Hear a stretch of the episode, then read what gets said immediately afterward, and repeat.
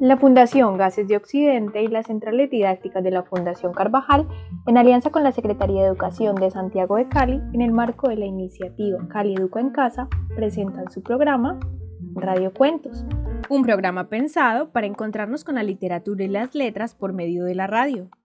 Cada semana, los días martes, viernes y sábado, llevaremos hasta tu casa diversas historias para disfrutar de la magia de la lectura y aprender en familia.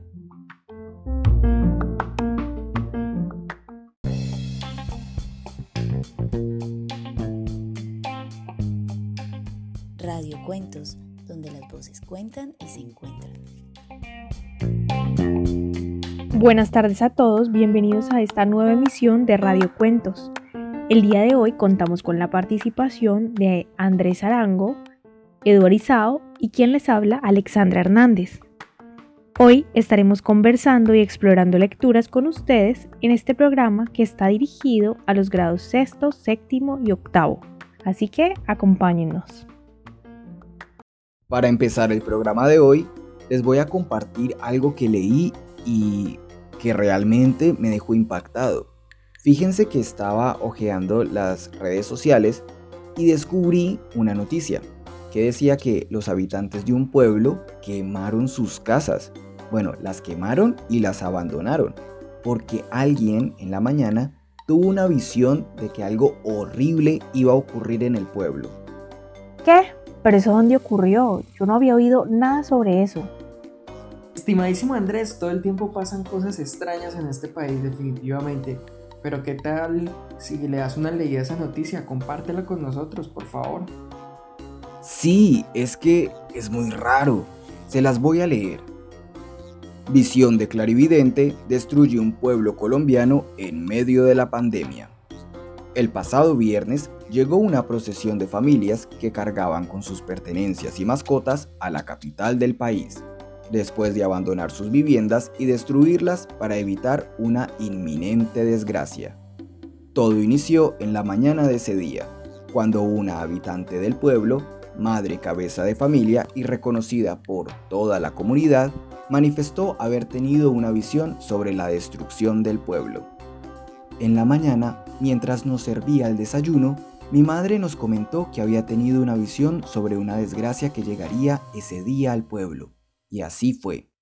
Afirma Damaso Márquez, joven habitante del pueblo. En una rueda de prensa, la alcaldesa de la capital manifestó estar muy preocupada porque la Secretaría Distrital no cuenta con recursos para apoyar a la población migrante.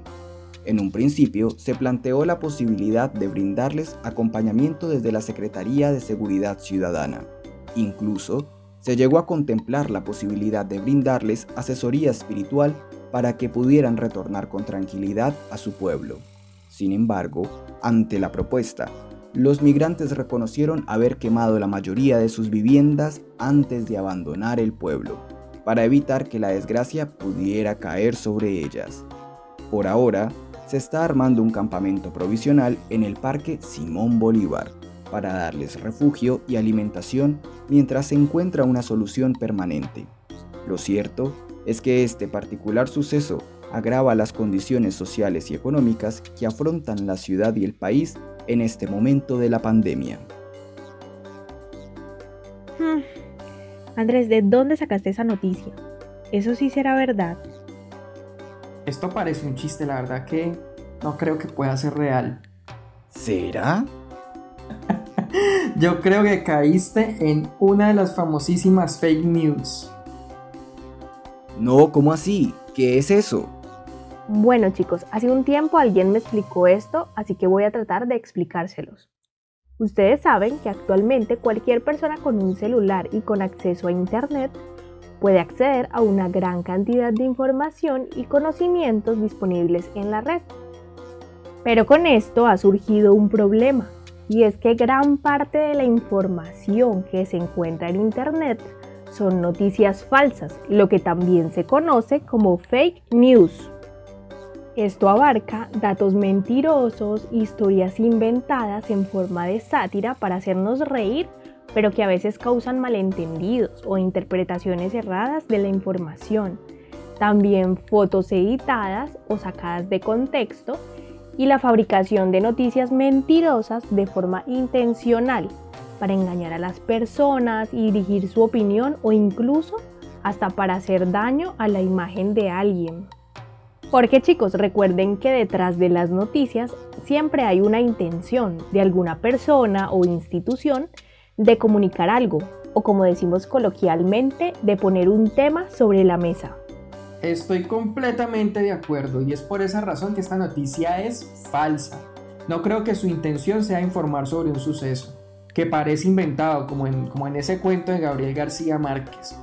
Me parece que más bien esa noticia falsa quiere ponernos en contexto para que nos fijemos en un tema. Tal vez nos quiere decir que somos muy supersticiosos en medio de la pandemia, por ejemplo. Ay, chicos, sí, tienen razón.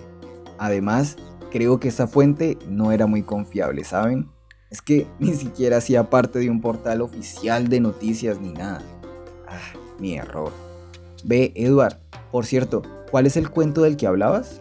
Llama algo muy grave va a suceder en este pueblo. Y si quieren le podemos dar play ya mismo. Por aquí lo acabo de encontrar en una lista de podcast que se llama Regalos de la Voz. ¿Lo escuchamos?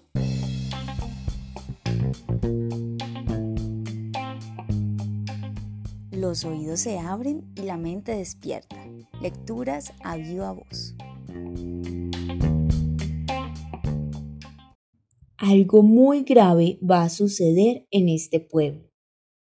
Imagínese usted un pueblo muy pequeño donde hay una señora vieja que tiene dos hijos, uno de 17 y una hija de 14.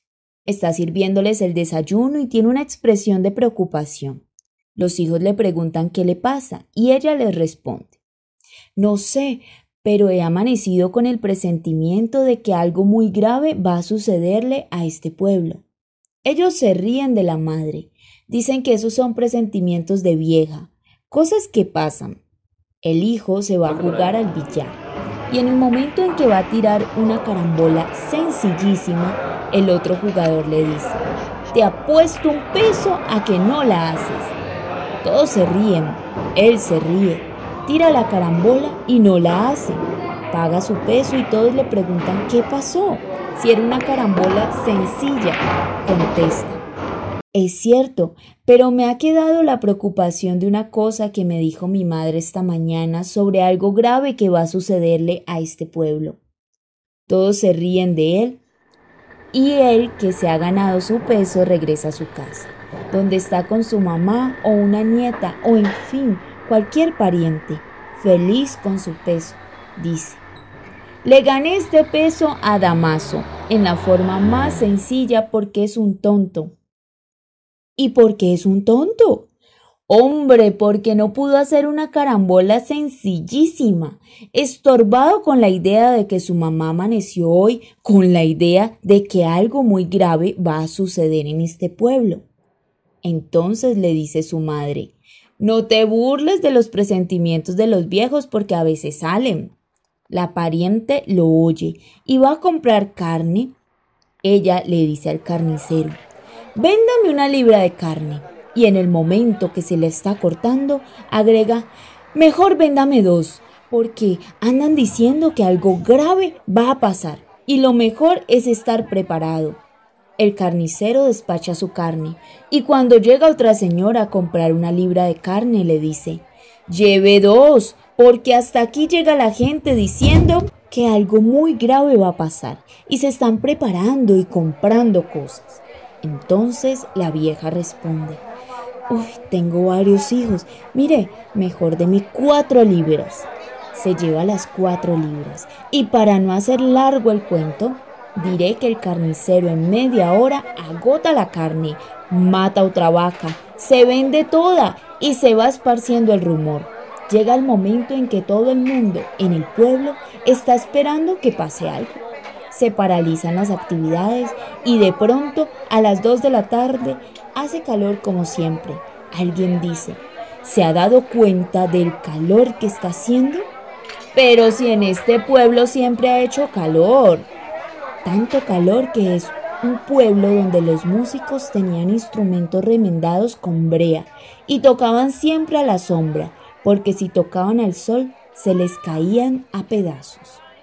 Sin embargo, dice uno, a esta hora nunca ha hecho tanto calor. Pero a las dos de la tarde es cuando hay más calor. Sí, pero no tanto calor como ahora. Al pueblo desierto, a la plaza desierta, baja de pronto un pajarito y se corre la voz. Hay un pajarito en la plaza. Y viene todo el mundo, espantado a ver al pajarito. Pero señores, siempre ha habido pajaritos que bajan. Sí, pero nunca a esta hora. Llega un momento de tal tensión para los habitantes del pueblo que todos están desesperados por irse y no tienen el valor de hacerlo. Yo sí soy muy macho, grita uno. Yo me voy. Agarra sus muebles, sus hijos, sus animales, los mete en una carreta y atraviesa la calle central donde está el pobre pueblo viéndolo, hasta el momento en que dicen, si éste se atreve, pues nosotros también nos vamos. Y empiezan a desmantelar literalmente el pueblo. Se llevan las cosas, los animales, todo. Y uno de los últimos que abandona el pueblo dice, que no venga la desgracia a caer sobre lo que queda de nuestra casa.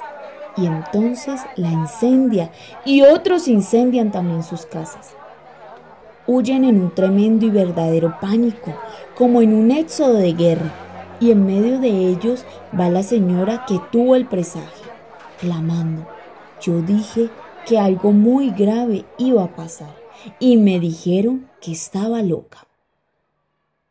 Gabriel García Márquez. Ja, con razón, es que es casi la misma historia. Pero ¿cuál es el sentido de hacer una noticia así? Lejos de informar o dañar la imagen de alguien, parece un chiste, como decía Edward. Es que no todas las noticias falsas tienen esa intención de ser dañinas o buscan desinformar a las personas. También hay noticias falsas que usan la parodia o la burla con el fin de exponer un tema. Lo ridiculizan, lo hacen divertido o lo exageran bastante para que llegue a más personas y les pique la curiosidad. Comparemos dos titulares y veamos que hay distintas intenciones y formas de decir las cosas para hablar sobre un mismo tema. Pongan cuidado a este, abro comillas. En vísperas de otro día sin IVA, aterrizan en El Dorado equipos africanos de cargar ataúdes. Escuchen este otro. Duque afirma que no hay pruebas de que jornadas del día sin IVA aumentan contagios de COVID-19. Chicos, pero ahí está muy claro. Ambos titulares hablan sobre un mismo tema, el aumento de contagios por coronavirus como, como consecuencia del día sin IVA. Pero si uno se fija bien, el primero lo transforma en, parodia, en, un chiste, cuando dice que han llegado los cargadores de ataúdes que bailan en los entierros, y su intención es hacernos caer en cuenta de la problemática que estamos a punto de enfrentar. Y hay muchas otras pistas para descubrirlas. Alexandra, yo creo que a nuestros oyentes les gustaría saber ¿Qué otras claves existen para distinguir si una noticia es falsa o real? Pues sí, hay algunas claves al encontrarnos con una posible noticia falsa. Una es identificar el contexto de la noticia para tratar de comprobar si es cierta. Observar claramente quién la publica o dónde se encuentra publicada. Mirar detalles como si está bien escrita o si por el contrario tiene errores ortográficos, si menciona la fecha o el nombre del autor y si tiene referencias de la información. Algo que debe alertarnos casi siempre es si el título dice cosas como importante, increíble, no te lo vas a creer o lo que nadie quiere que sepas. Alexandra, mira que yo creo que también es importante agregar que compartir información tiene un cierto grado de responsabilidad. Debemos pensar antes de compartir algo y prestar atención a los detalles de esa información antes de difundirla. Es que todos sabemos, como reza el dicho popular, los chismes vuelan. Y cada vez que uno comparte una noticia falsa, pues uno está haciendo que más gente crea en algo que no es cierto. Es que sonaré canzón, pero es que ese tipo de actos pueden marcar la diferencia. Eso es cierto. Difundir una noticia falsa es igual que compartir un chisme, sin decir que todos los chismes son malos. De hecho, los chismes hacen parte, incluso podríamos decir que de la tradición oral, ¿no? de, de las costumbres de nuestros pueblos. Sí, de hecho, el chisme es un gran mecanismo de difusión, pues ayuda a circular información que tal vez no debemos saber, pero que a final de cuentas nos encanta conocer. Les confieso que a mí me encantan los chismes. De hecho, aprendo, aprendo mucho con ellos. Es que los chismes son, son muy nuestros, ¿saben? Hacen parte de la naturaleza humana y y han estado presentes en todas las sociedades del mundo. ¿Sabían, por ejemplo, que sobrevivir en la época de las cavernas y en tiempos prehistóricos, los humanos tenían que saber qué estaba ocurriendo a su alrededor y cómo otros enfrentaban los peligros que amenazaban su supervivencia? Esto que dice Andrés me hace acordar de algo que escuchaba de, de alguna abuela en algún momento, y es que las habladurías y el chisme se tenían muy en cuenta hace un tiempo atrás como una forma de conocer incluso a los otros.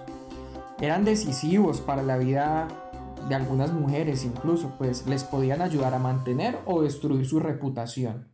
Decir que en estos casos el chisme funcionaba como un poderoso mecanismo de regulación social y de aprendizaje cultural, porque casi que obligaba a los otros a, a comportarse de la mejor manera. Tendrías que ser ejemplar siempre. Tal vez por esta razón las personas evitaban a toda costa ser víctimas de los chismes, pues todos sabemos que un chisme es bien difícil de olvidar y muy fácil de contar. Esto tiene mucho sentido. Por eso eh, nos han enseñado que el chisme está mal, que es algo negativo, cuando lo cierto es que de la mayoría de los chismes depende de las relaciones de empatía o confianza que establezcamos con otros. Nuestros lazos sociales, los chismes los pueden crear o incluso destruir.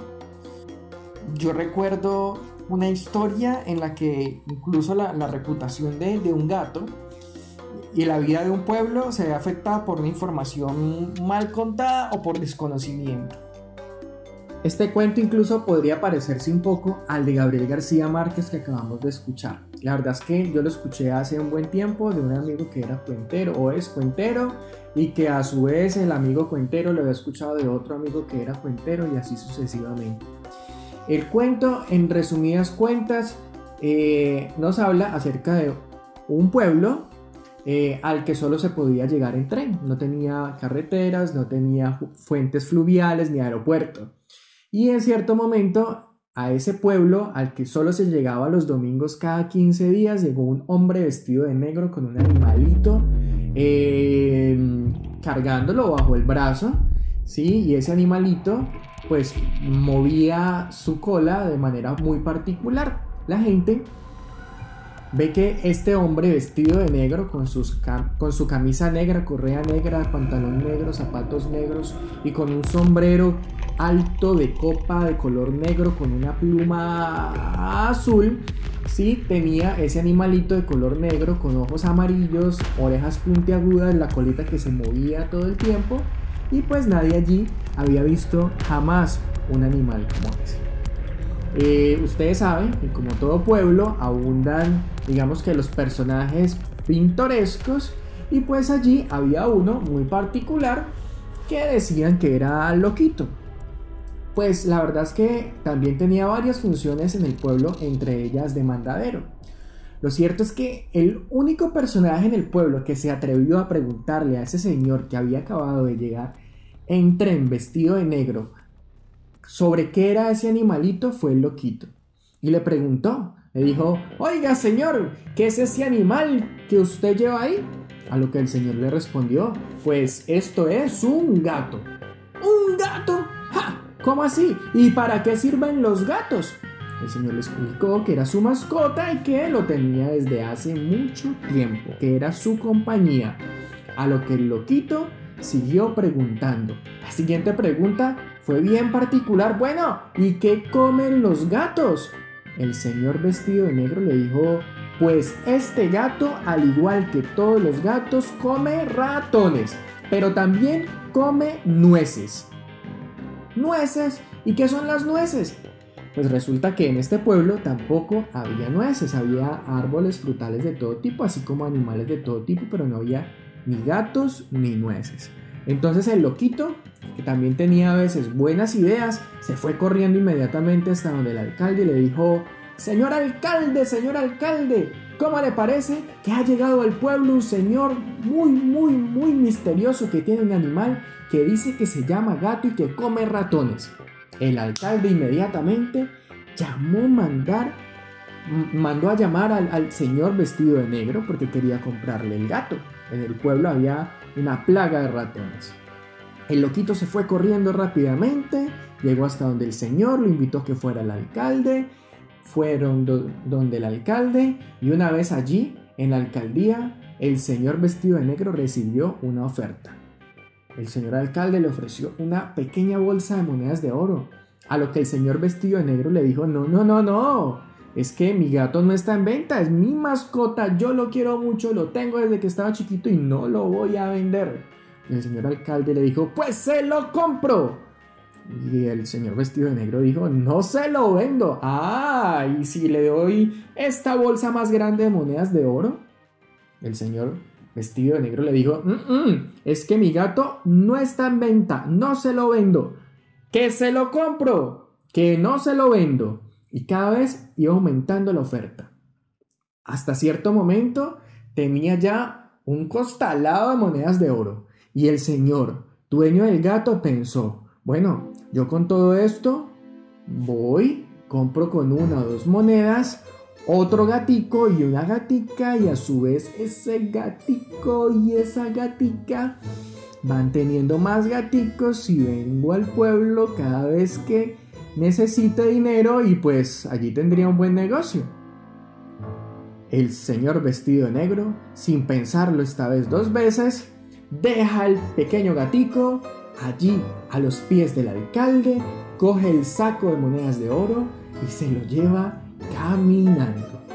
Y mientras se alejaba, bajaba una montaña, subía la otra montaña. Y antes de llegar al filo de aquella otra montaña que se divisaba en la lejanía, al loquito le empiezan a surgir las dudas.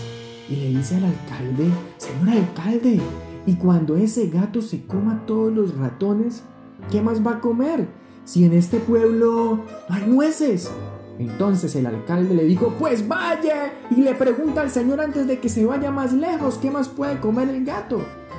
Y el loquito se va corriendo, se va corriendo y desde el filo de una montaña le pregunta al Señor que se alcanza a ver ya en el filo de la otra. Y le dice, Señor, Señor, Señor, Señor. Que cuando el gato se coma todos los ratones, ¿qué más va a comer? Comer, comer. Y el Señor, desde el otro filo de la montaña, le respondió, el gato no es exigente, no es exigente, gente, gente. ¿Cómo? ¿Que cuando el gato se coma todos los ratones se va a empezar a comer a la gente? No, no, no, no, no, no, no, esto hay que avisárselo al señor alcalde. Inmediatamente se fue hasta donde el señor alcalde, que cuando escuchó la noticia, dio la orden de tenían, que tenían que matar el gato. Y salió la gente armada de palos, palitas, cuchillos y cuchillitas, todos persiguiendo al gato.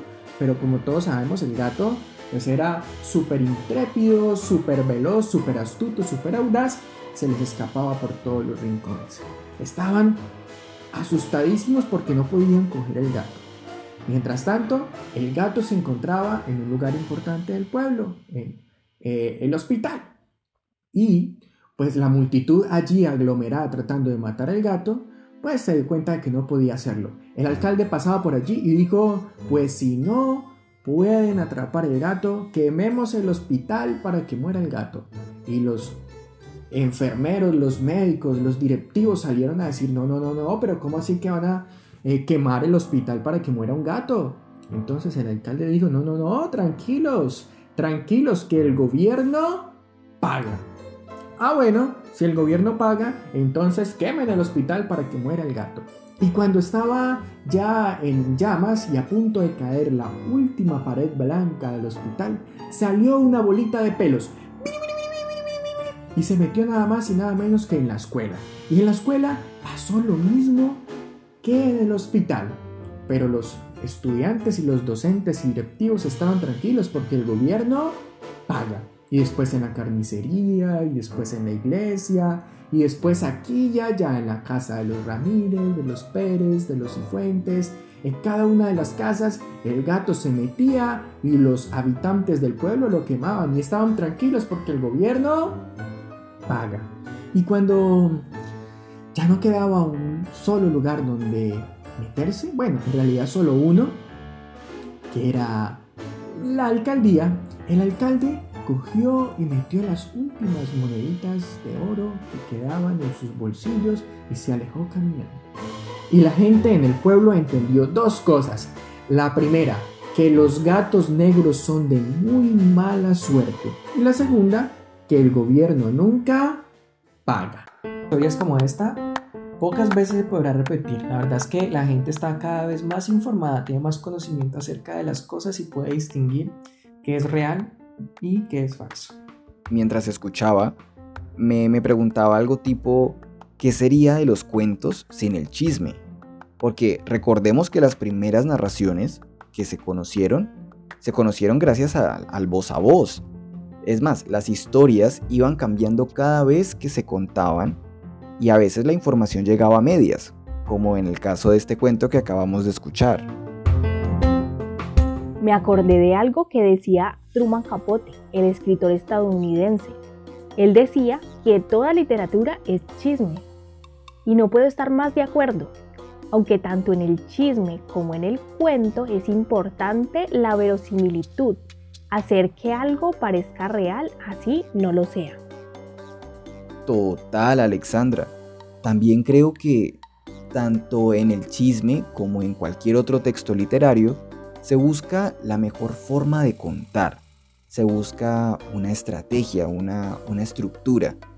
En el chisme, como en las noticias, se busca informar algo. Pero el chisme, al ser narrativo, busca crear cercanía y por eso apela a las emociones y trata como de crear cierto suspenso entre quien lo cuenta y quien lo escucha. Mientras que la noticia, al ser un texto informativo, pues busca difundir información de interés a un público mucho más amplio. Sin embargo, pues al ser una noticia, debe cumplir con unos requisitos. El caso de las noticias falsas y hasta los chismes es que estos intentan parecer muy reales, incluso podríamos decir que se camuflan en la estructura de una noticia tradicional para lograr su propósito, ¿no? Por esto uno no debe ser el loquito de la historia, uno tiene que averiguar bien quién, cuándo, en dónde y por qué. Sobre todo, por qué se dice algo. Sí, además debemos contrastar o buscar el tema que nos pone a dudar en Internet para ver si aparece alguna noticia similar. Si no encontramos nada, pues estamos posiblemente frente a un caso de fake news. Y si es algo que nos han enviado, pues se trata de verificar siempre si es real es posible que la persona que nos lo envía no lo haya hecho, pero entonces nosotros podemos hacerlo. Queridos oyentes, se nos está acabando el tiempo de este programa. Se nos pasó el tiempo volando, pero no nos vamos sin antes darles una recomendación.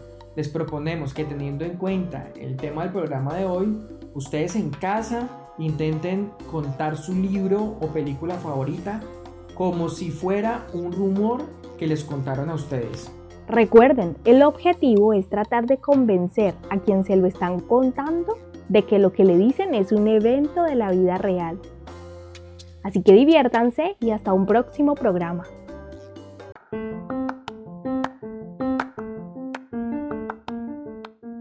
Y si quieres que te compartamos la grabación del programa del día de hoy, o eres docente y requieres la guía de actividades, no dudes en escribirnos a nuestra línea de WhatsApp 300 712 1742 o síguenos en las fanpages de las bibliotecas públicas centrales didácticas como arroba bibliopoblado, arroba bibliocasona o arroba bibliovallado.